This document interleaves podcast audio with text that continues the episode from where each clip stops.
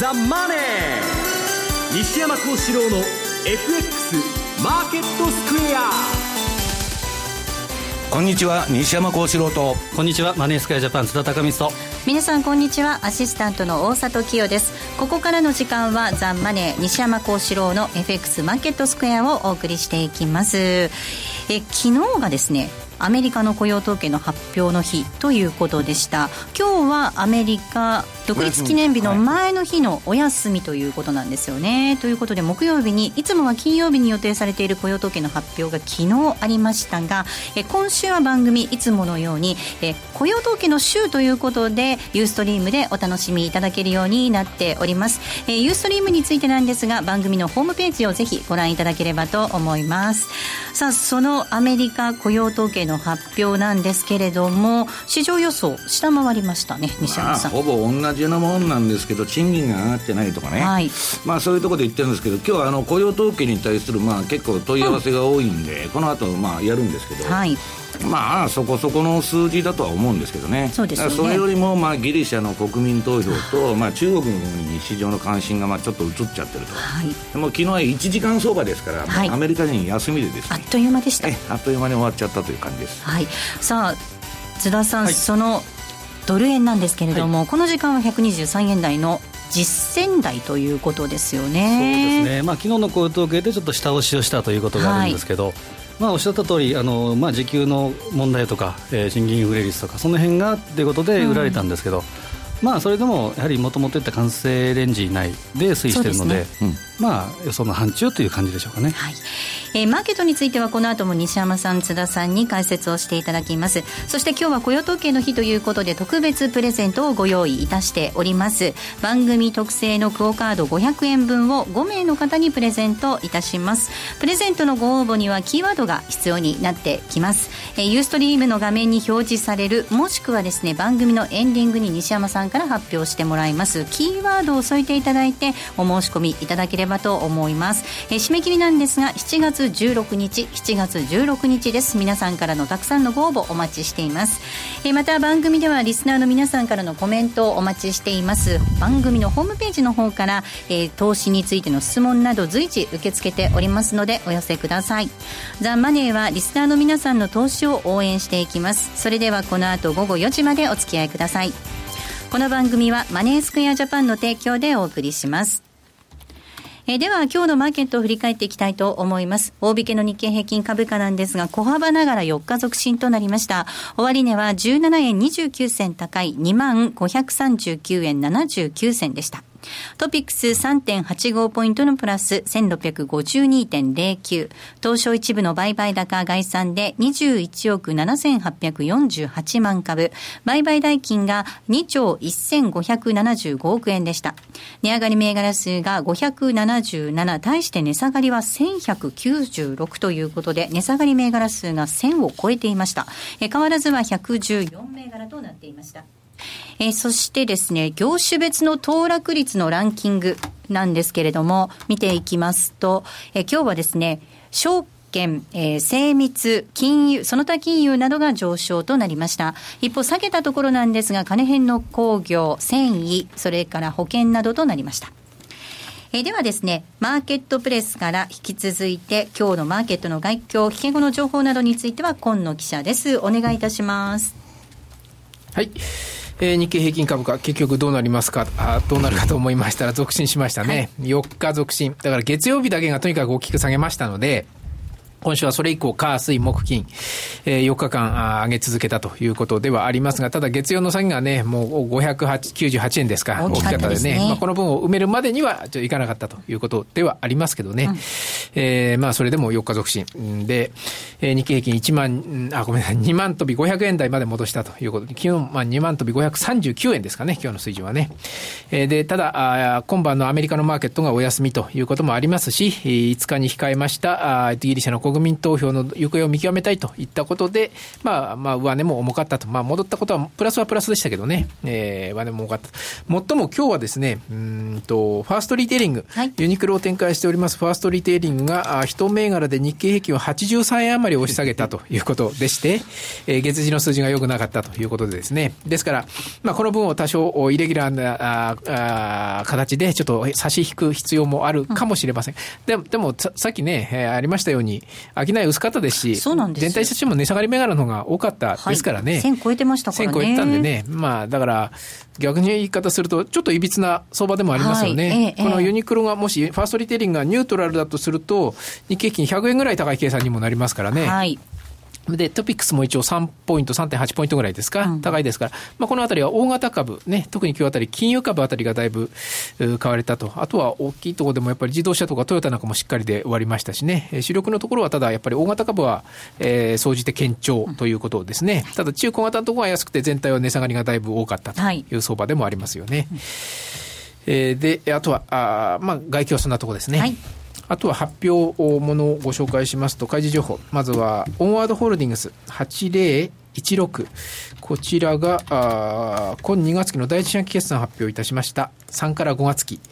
えー、売上高が6%減687億、純利、えー、営業利益26%減43億、純利益は1%増35億、えー、先行きの予想は書いておりませんが、ただこれ季節要因ありますんでね、えー、第一クォーターっていうのは収益伸びやすいというのがこの会社の季節要因としてありまして、先行き予想は書いておりませんが、だから、まあ、第一四半期、え、で純利益35億、第2四半期の予想が18億ですから、もう超過達成はしてる、超過ということにはなるんですが、ただ第2クォーター以降、ちょっとなかなか収益伸びにくいということはありますね。うん、あとは東西8923、こちらは不動産会社ですけれども、えー、これも11月期の第2四半期、だから去年の12月から今年の5月までの上半期決算発表しました。売上9%増223億、えー、純利益が約2倍になりますかね、えー、26億ということで好調な決算。えー、先行きの予想、11月期通期予想情報修正してますね。えー、売上は、あ下方修正、えー、8、8%、9%ほどですかね、下方修正200、あ、ごめんなさい。564億を515億。えー、下方修正なんですが、50億ほど下方修正なんですが、ただ、利益は情報修正で、純利益で、えー、32億5000万を35億5000万。えー、3億円、約9%ほど情報修正という内容ですね。うん、もう一個だけじゃあ、丸化機械、はい、7594。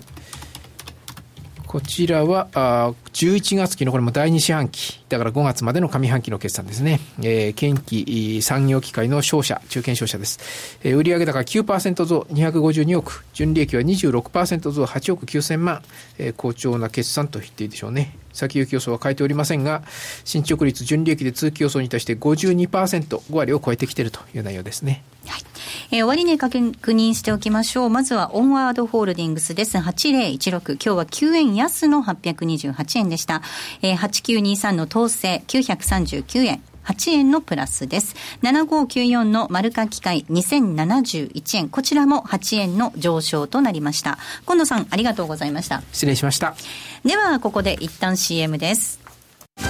気になるレースが今すぐ聞ける。ラジオ日経のレース実況をナビダイヤルでお届けします開催日のレースはライブで3ヶ月前までのレースは録音でいつでも聞けます電話番号は0570-008460 0570-008460 0570を走ろうと覚えてください。情報量無料かかるのは通話料のみ。ガイダンスに従ってご利用ください。ソニーの卓上ラジオ ICF-M780N 好評発売中。デザイン操作性もシンプルなホームラジオです。ラジオ日経のほか AM、FM が受信できます。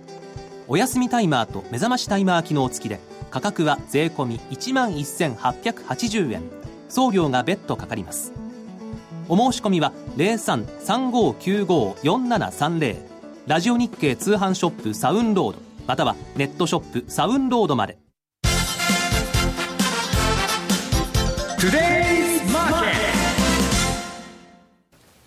トゥデイズマーケットです。まずは足元の相場確認しておきたいと思います。この時間の主な通貨のレートです。えドル円なんですが、123円の1415です。ユーロ円136円5763です。一方、ユーロドルなんですが、1.108992での動きとなっています。えでは、ここでまずは津田さんに為替市場の振り返りポイントをお願いいたします。はい、えー、まさにあの先週末急転直下となったギリシャの債務問題。これはですね、もうまさかのその丸投げともいえるような国民投票のですね、この実施が、えー、次の日曜日、7月5日に控えて、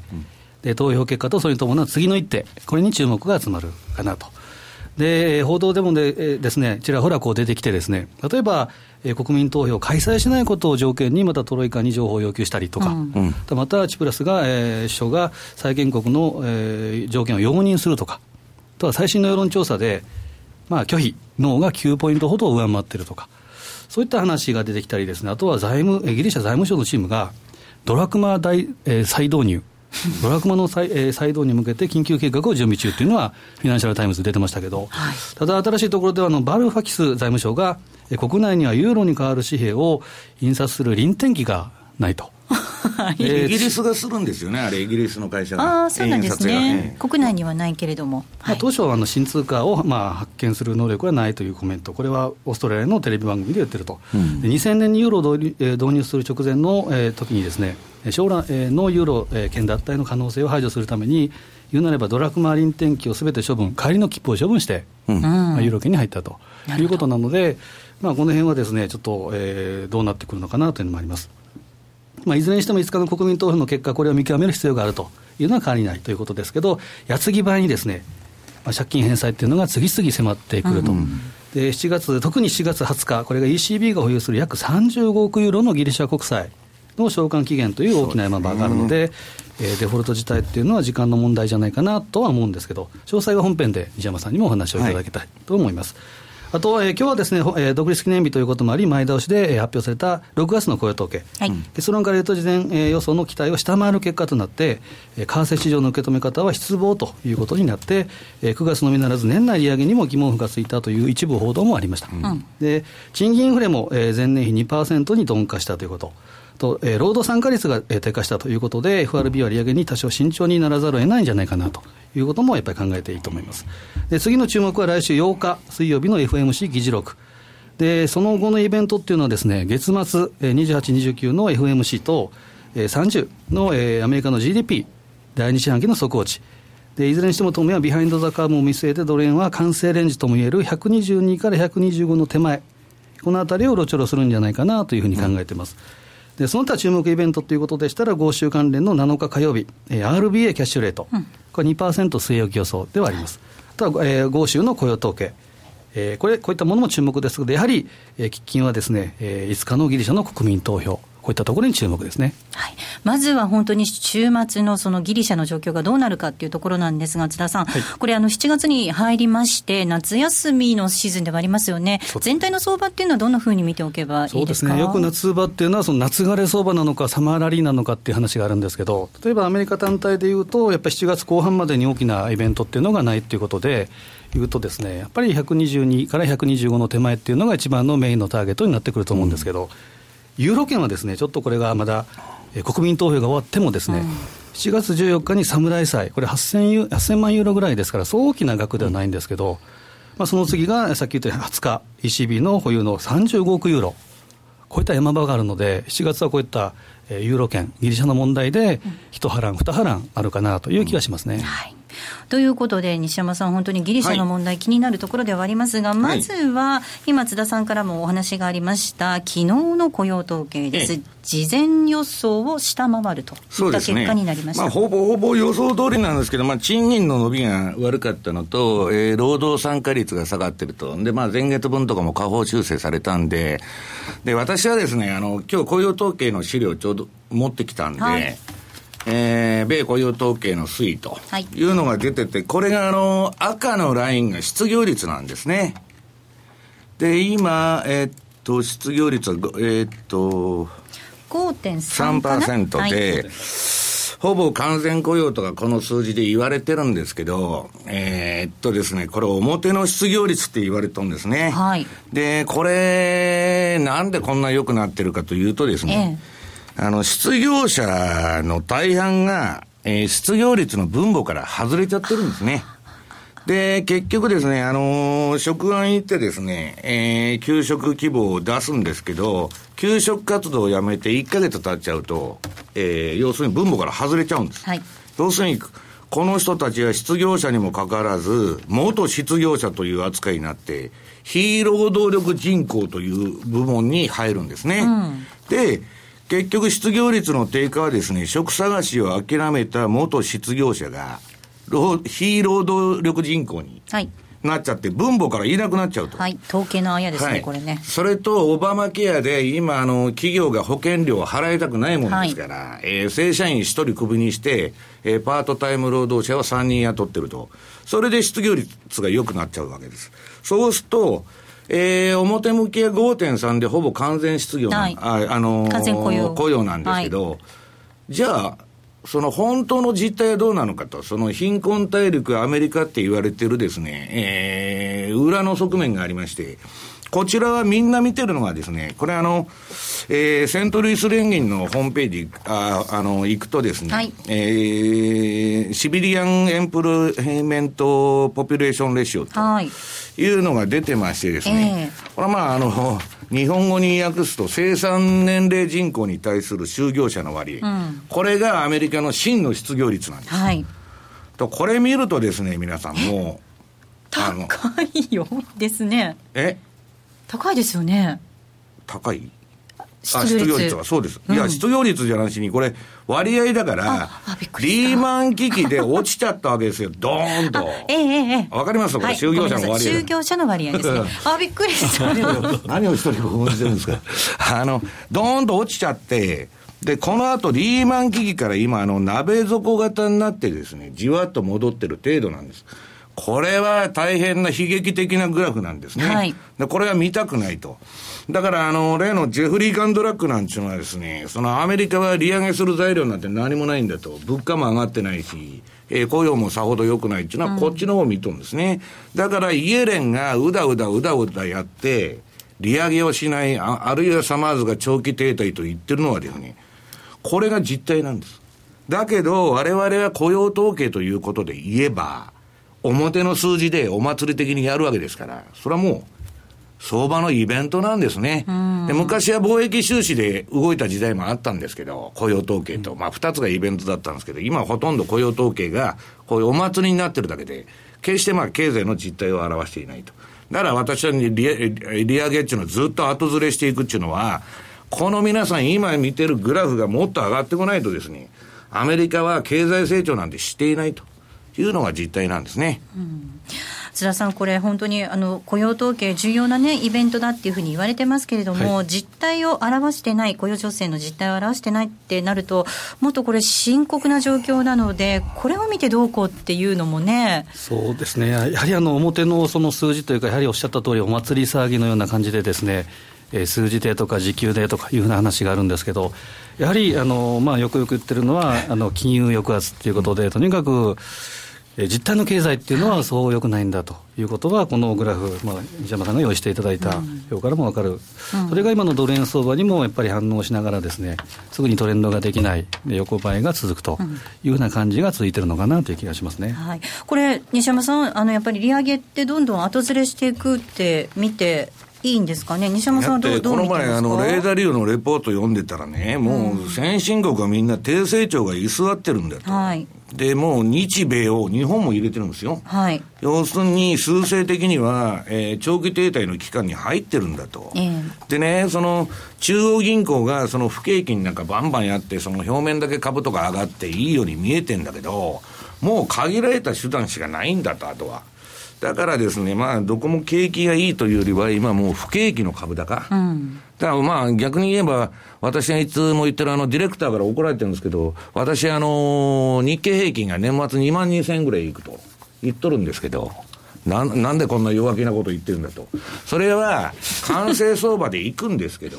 外、日本そのものの要因で下げることはないんです。今、あの、金利も低いし、まだ、あの、物価目標が全然いってないんで、えー、株価下がったら追加緩和すればいいわけです。ただし、こういうギリシャだとか中国だとか外部要因が出てきたら、はい、それは日本も下がるから、それに付き合ってると大変なんで、うん、こういう危機の局面はですね、キャッシュを持って待機しとくっていうのは我々の基本的な姿勢なんです。はい、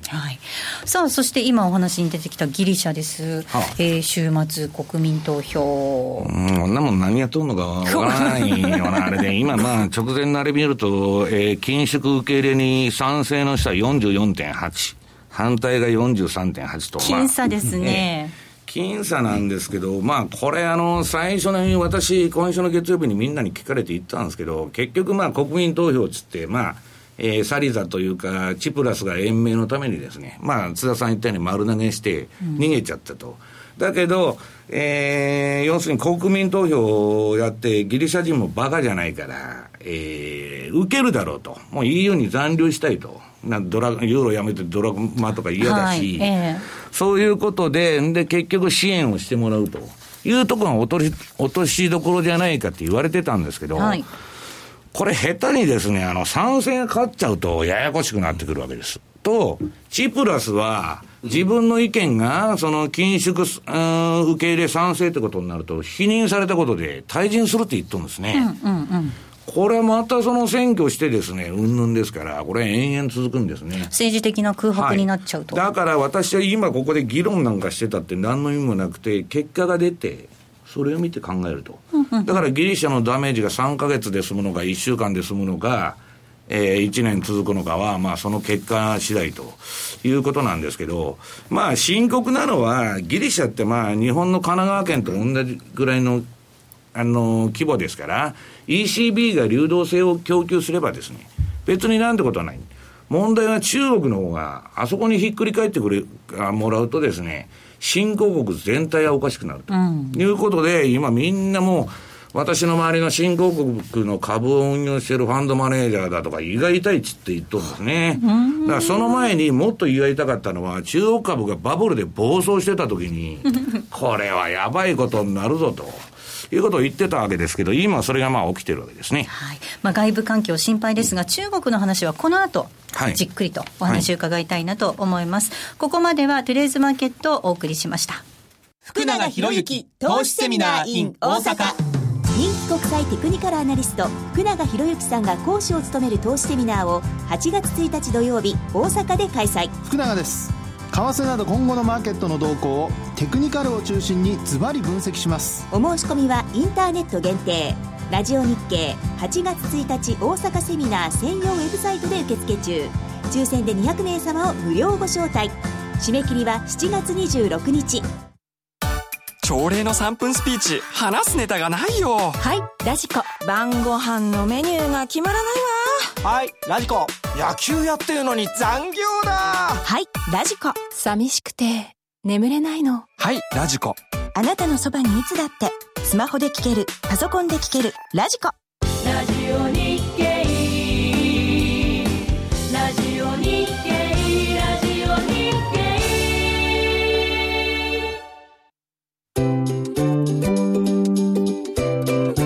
M2J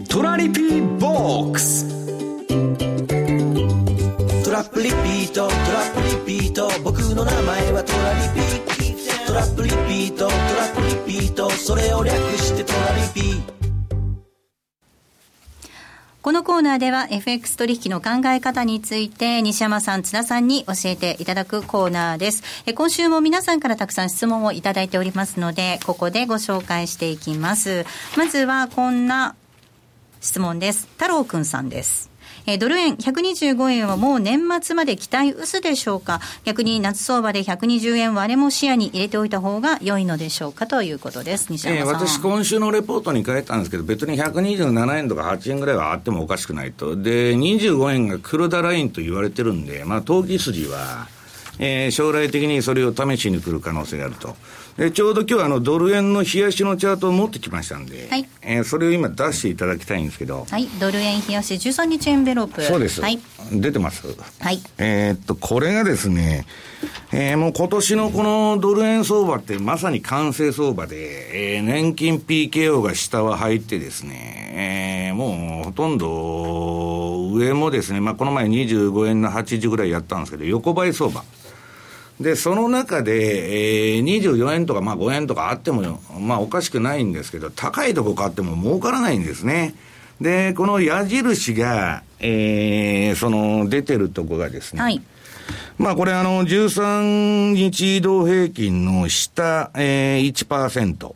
で、それが、えっ、と、青かな。はい。で、下、えー、2%が、2%下が赤で、はい。私はもうそれにタッチしたら、全部買っとると。で、戻って売ってると、それだけなんですね。はい。で、要するにドルがもうそんなに、えー、ファンド税の、えー、見通しでは、この3クォーター、4クォーター、そんなに上がらないと。ドル自体。まあ今、えー、金利後ずれと。ただ下がるわけではなくて、じりじり上がっていくんだと。で、じりじり上がっていくレンジ気味の相場なんで、これは高いところ買っても儲からないと。いうことでですね、えー、私はもうこの、えー、13日、えー、エンベロープの下を来て、あの、1%下まで落ちてきたら買うと。で、2%ならもっと買うと。ただし、トレンドを見てないと、これ上にあの標準偏差と ADX のあれが出てるんですけど、あの、下にトレンドが出たりするとですね、わーっと押してきますんで、その時は、一回買っちゃって損になっても、このあの、標準偏差と ADX がピークアウト。天井つけるまで我慢してて、そこでもう一回買って、うんうんうん、で、どうせレンジに戻るでしょうから、うん、今年の相場のそのドル高相場ですから、で、そこで外していくと。いう戦法をずっと取ってるわけです。はい。津田さん、やっぱりこれ、しばらくまた、まあもちろん相場なので、どっちかに走っちゃう可能性もありますけれども、はい、短期的には。ただやっぱりレンジっていう方向ですね。ですかね。私もの資料を用意したんですけど、はい、えー、ドル円のですね、冷やしの一目均衡表を見ていただくと、これも典型的なレンジ相場の形で、えー、基準線転換線が交わってはいるんですけど、地高スパンがローソク足と、えー、26日地高線が、えー、ローソク足と絡み絡み合ってる状態。決して弱くはない。そうですね、決して弱くはないチャートであります。で、どのレンジかというとですね、次にあのボリンジャーバンド、冷やしのボリンジャーバンドを用意したんですけど、まあ、122、125っていうのが完成レンジだと、うん、125が黒田ラインだというふうなことを言っていました、えー、言いましたけど、まさにですね、えー、この指数、えー、標準偏差の数字もですね、マイナス2シグマが122円。でプラス2シグマが124円の86、まあ、ほぼ125円の手前と、うん、でこのあたりでしばらくうろちょろしながら、さっきおっしゃったように、やっぱ年末にかけてやはり上に向かうということですから、いかにこのレンジ相場を拾うか。に注力した方がいいと思いますね。うん、もう一つ質問いきたいと思います。ギリシャのゆるキャラドラッグマさんからいただいています。えこの夏の OG とキウイはどういう動きになると思われますか ?OG は中国絡みで、またキウイは利下げ絡みで荒れそうな気がしていますといただいています。どうですか？あ、はい、王子とキウイ 今日はね、あの、いや、ディレクター、あの、質問持ってきましたね。メッセージをね、持ってきたからね。えっ、と、あの、ニュー、ニュージーランドドルの冷やし、えー、これのですね、ボリンジャーバンドっていうのを、えー、出してもらえますかね。はい。ニュージーランドドル円の冷やしボリンジャーバンド出ますボリンジャーバンドとエンベロープと。はい。で、ドル円は皆さん完成相場で、うん、で、今年はドル高相場ですから、ドル円買うのはいいんです。だけど、黒線はドル高相場の中でどっちか言ったら弱い。で、その点があって、今、あの、ニュージーランド円の、えっと、ボリンジャーバンドとエンベロープが出てるんですけど、はい、これ今、あの、ニュージーランド円はですね、ボリンジャーバンド見ていただきますと、ADX と14日の冷やし、はい、26日の標準偏差ボラティリティが低い位置から一緒に上がってですね、はい、で、ボリンジャー、21日ボリンジャーバンドの1シグマの外に飛び出すと下で相場やっとるんです、トレンド出ちゃってますね。これはもう完全な売りトレンド相場で、で、これどこまで止まるんですかという質問が非常に多いんですけど、どこまで止まるかわからないわけです。わ、うん、からないんだけど、まあ、あの、14日の RSI 見てると、ほぼ、ほぼ循環的な底値圏には今到達してきたのと、今後は何見といたらいいかというと、今後もう一段じゃあ下で買おうという人がおられるんなら、この標準偏差と ADX のピークアウトを待って買うと。うんうんいう今、暴走しますから、まだ。あの、標準偏差も ADX も上がってますから。で、買うにしたって小さく買い下がっていくと、いうことが大事なんじゃないかなというふうに思ってるんですけど、はい、5ドルはちなみに、王子はどうですか、中国絡みでちょっと心配は心配ですけど、ね、心配ですけど、5ドルはニュージーほど、まあ、売りトレンドも何も出てなくて、うんうん、今、相場のど真ん中とい。う感じなんで、まあ昨日もちょっとセミナーで行ったんですけど、マネースクエアさんのですね。まあ、ちょっと違うんですけどね、はいまああのー、5ドル逆にだからあの8月安のアノマリーっていうのがありまして、まあ、それはもうちょっと気をつけた方がいいね。だだからそのアノマリーがあるんですけど、逆にそこが買い場になったりするもんで。はい、はい、津田さん、ニュージーランドドル円、はい、そして5ドル円、どうでしょうか、はい、えーまあ、ニュージーランドはです、ね、2つ、えー、要因があると思うんですね、今下げてるのが。まず、えー、乳製品価格、これも資料を用意したんですけど、GDT 価格を見てみると、これがまあ、だだ下がりといいますかですね、非常にさ、5か月連続です、ね、そうですね、連続で下げてるので、これはやはり、えー、利下げをせざるを得ないということになると、えー、ファンダメンタルズでいうとですね、えー、7月の16日、えー、ニュージーランドの CPI、と、えー、1週間後の23日 RBNZ が3.25から3%、0.25の利下げをするだろうというふうに言われて、えー、もう一回ぐらいあるんじゃないかというふうな話になってるので、今、下を試しているというのがあるんですけど、ただちょっと長い時間軸で見るとですね、私の場合、月足のチャートを共有しました。で、まあ、大底圏内というふうに言われている月足のマイナス2シグマ、このニュージーランドドル円で数字でいうと81円の1号ぐらいだと思うんですけど、このあたりではですね、まあ、過去の例から見てもやはり下げ止まってるということがあるので、まあ、打診買いというレベルを今のぐらい、今のレベルぐらいから見て、で、16日ないしは23日の発表を見るというのがいいのかなと思いますね。で5ドル、えー、5ドルに関してはですね、非常に居心地のいいところ、例えば月足なんかでも21か月の平均値にあるということ、週足でもほぼ21週の平均値にあるということ。で、日足に限っては、やや下押しをしましたけれども、基本的にはやはりレンジ相場の中のちょっと下振れというふうな感じですから、うん、まあ、ニュージーランドとオージーだったら、オージーの方がまあまだ安定的かなというふうに思いますね。はい、もう一つだけいきたいと思います。質問です。えー、将来日本は量的緩和でハイパーインフレが来て崩壊すると、著名投資家のビル・ロジャースが指摘しています。そんなことあり得るのでしょうか？その時は日本政府は米国債を叩き売るのでしょうか、それって大恐慌ですよね？といただいていますまずあの日本政府は米国債は売れません。著名投資家、ジム・ロジャースですね。はい、あの売れません。昔、橋本さんが、えー、アメリカの講演でですね、橋本首相、ね、米国債を売りたい誘惑に駆られたっつって、それで大暴落して、米債が。ありましたね。えー、日本が米債を売るという選択肢はありません。他の国は平気で売りますけど、はい、中国日本だけはね、お伺い立てないと売れませんので、で、まあ、ビル・ロジャースの話を、まあ、私はあの、ビル・ロジャースとあんまピ、あの、ジム・ロジャース。あ、じゃあ、ビルじゃねえ、ジム・ロジャースだ。ビル・グロスを。そう、一緒になっちゃいますよね。ジム・ロジャース、ね、ジム・ロジャースはですね、あの、バイクで世界一周しとるのはいいんですけど、まあ、この人のレポート、私もこの前読んでたんで、日本株は買っとると。まあ、なぜかって言ったら、アメリカが最高値で、うん、え日本は半値だからと、高値から。で、まあ、いろいろ言ってるんですけど、で、日本は、日本株に今投資してると言っとるんですね。ただ、えー、これは証券会社儲かったり、まあ年金ファンドを動かしていろいろやってるんだけど、長期的にはですよ。今株買っとるけど、日本にとって悪い政策をやっとるというふうに言ってるんです。うん、で、結局、人口の減少でもう要するに増え続ける膨大な赤字。えー、さらに、えー、大きく崩れる円安によって、うん、円安と。まあもう5割安ですから、あの80円から見たら。こんなことが日本にとって良いわけがないって言ってるんですね。で、私はハイパーインフレみたいになるかどうかわかりませんけど、日本が仮に破綻したらですね、な、IMF マターだとか IMF とかあんなの手に負えませんよ。規模がでかすぎて。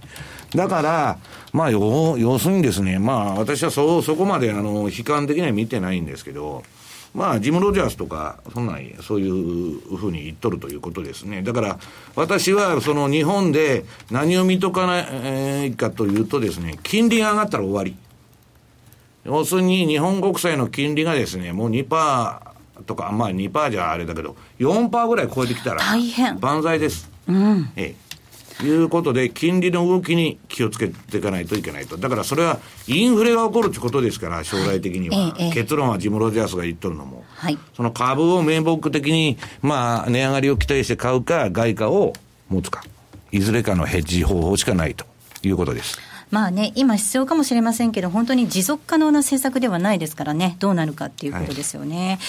さあ津田さん、はい、セミナーの予定がございますのでぜひご紹介をお願いいたします。7月と8月にですね東京と大阪でえー、予定してます、はい、えー、まず7月東京なんですが7月20日祝日ですね。海の日ですが、えー、午後1時からの開演です。ベルサール神田での開催となります。そして8月1日土曜日が大阪セミナーということです。えっ、ー、と7月の東京では、えー、マーケットスクエアオンステージっていう形で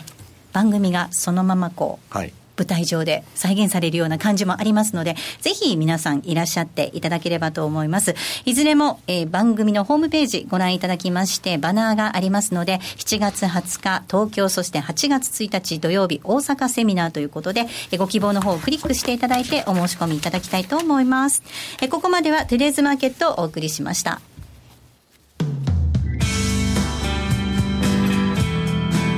西山幸四郎の FX マーケットスクエア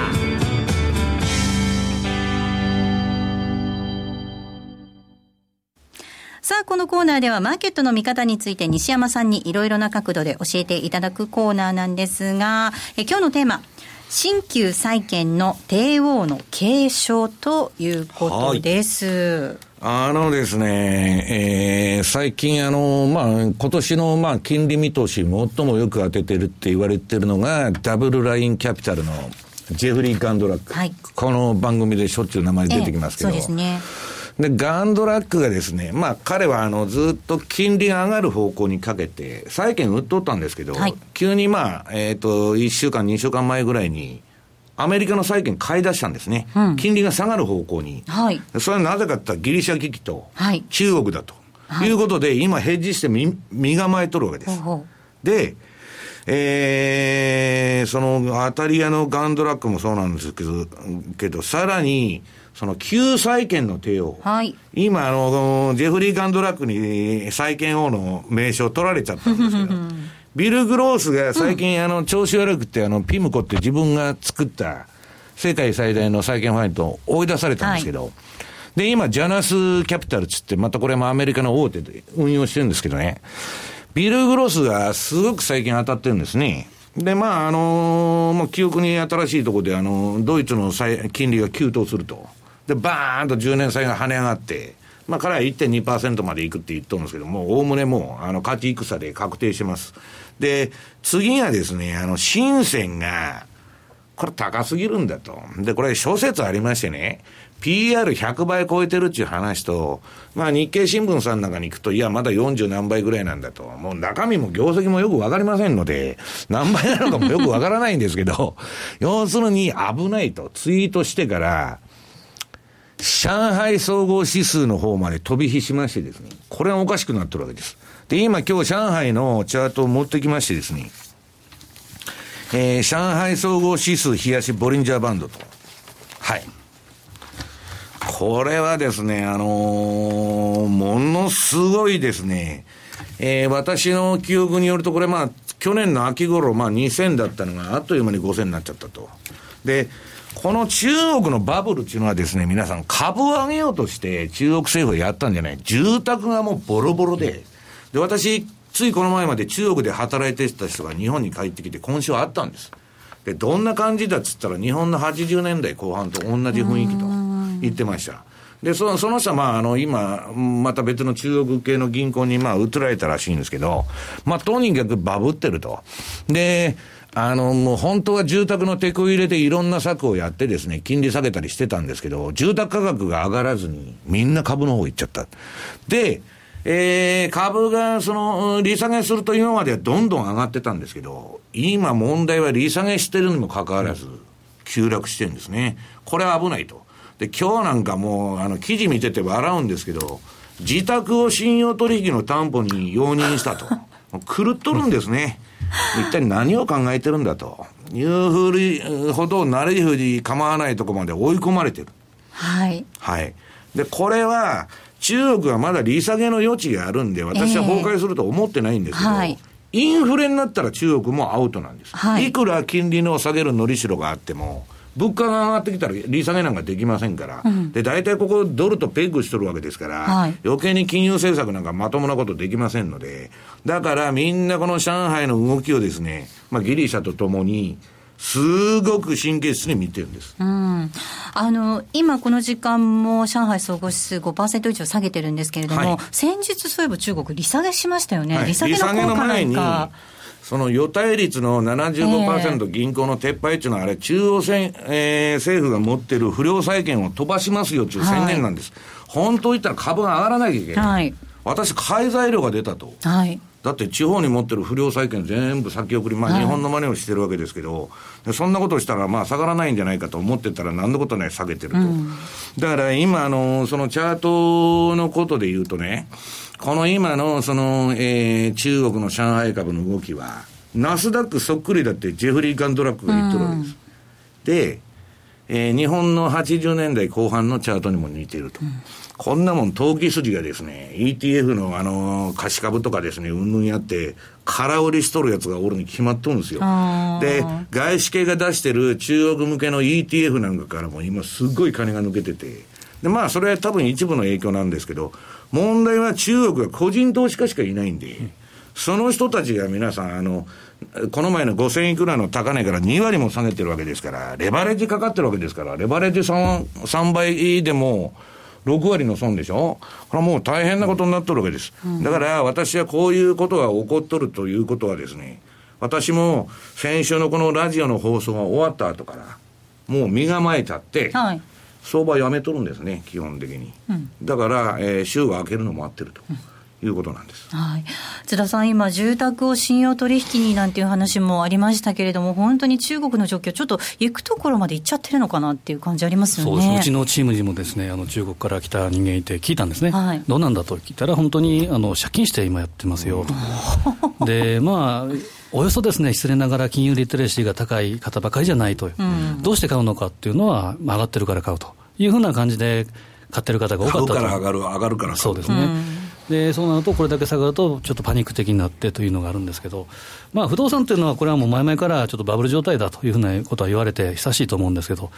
まあ、いよいよその本当にあの深センからこの上海の方に流れ込んできたかなという感じがするので、うん、ちょっとこの辺は不安材料、大きな、まあ、ギリシャよりももしかしたら中国の方が大きくなるのかなというような気もしないでもないですね、うん、で西山さんはその何かあるかもしれないから、身構えて相場を今、お休みしてるって話ありました、はい、あの今週は小さな規模ではあったんですが、プエルトリコが。うん、これはもうアメリカ人があの、ね、たくさん持ってるということで、まあ、デフォルトをまあするとか言い出したんですけど、はい、どうも回避するんじゃないかと、こんなのギリシャでよっぽどあの民間部門の危機は、だってあの、ギリシャなんで3年前からやってるわけですから、はい、そんなもんの債券買ってるとか株買ってる人っていうのはよほど特殊な人でですね、まあ自業自得なんですけど、これハイールド債なんですね、プエルトリコ債っていうのは。みんな投資の中にも全部入ってる。はい。これ行かれたらですね、アメリカで、えー、変なことが起こる可能性が、えー、十分あると。ニューヨークダウとかにも、えー、影響が及ぶんじゃないかと言われてるんですね。で、一部の、まあ私が聞いてる、えー、ヘッジファンドは、えー、米株も売ってると、このピプレ、えー、プエルトリコネタでですね。うん、だから、あの結局ですね、なんか一つ起こると、危機って連鎖するじゃないですか、はい、こういうふうに、えー、どさくさに紛れて、ギリシャにあの乗じて、いろんなものを出してきますんで、はい、ちょっと注意した方がいいなと。いう感じで見てるんですけどね。なんか次から次へと出てきそうなきな臭い感じもありますよね、他にもね、国でね。だからまあ、まだ打つ手はあるんでですね、えー、あの下がったとか、それでも買いだと思うんですけど、下がる前に持ってると引っかかっちゃうということなんですね。はい、ここまでは西山幸四郎の FX マーケットスクエアでした。7月5日と11日に東京渋谷で無料セミナー開催。贈与相続税資産としても注目されるインテリックスの不動産小口化資産商品の活用法をわかりやすくレクチャー。講師は公認会計士税理士の深城克美先生。7月5日は桜井英明さんも登壇。先着15名の完全予約制セミナーです。お申し込みはマーケットプレス番組サイト右のインテリックスのバナーから、または0120-778-940インテリックスまで。気になるレースが今すぐ聞ける。ラジオ日経のレース実況をナビダイヤルでお届けします。開催日のレースはライブで3ヶ月前までのレースは録音でいつでも聞けます。電話番号は0570-008460 0570-008460 0570を走ろうと覚えてください。情報量無料かかるのは通話料のみ。ガイダンスに従ってご利用ください。M2JFX 投資戦略えこのコーナーは来週に向けて M2J の FX の投資戦略を伺っていきます。津田さん、お願いいたします。はい、えー、まあその前にですね、やはり注目は繰り返しながら5日の国民投票の結果、まあおっしゃる通りですね、5日国民投票が出てから、えー、さあ戦略ということでもいいと思うんですね。はいうんうん、ですから、あえてこの金曜日の段階で足をこうしようということでもなくてもいいのかなという気はするんですけど、まあ、シンプルで言うとやはりドル円。これがやはりシンプルで、下は122、上は125の手前、ここでラクトラをボンと仕掛けると。で、トレンド相場期には決済トレールとか、そういったものが生きてくるんですけど、やはり狭回りで、えー、細かくですね、コツコツやるのがいいのかなという気がします。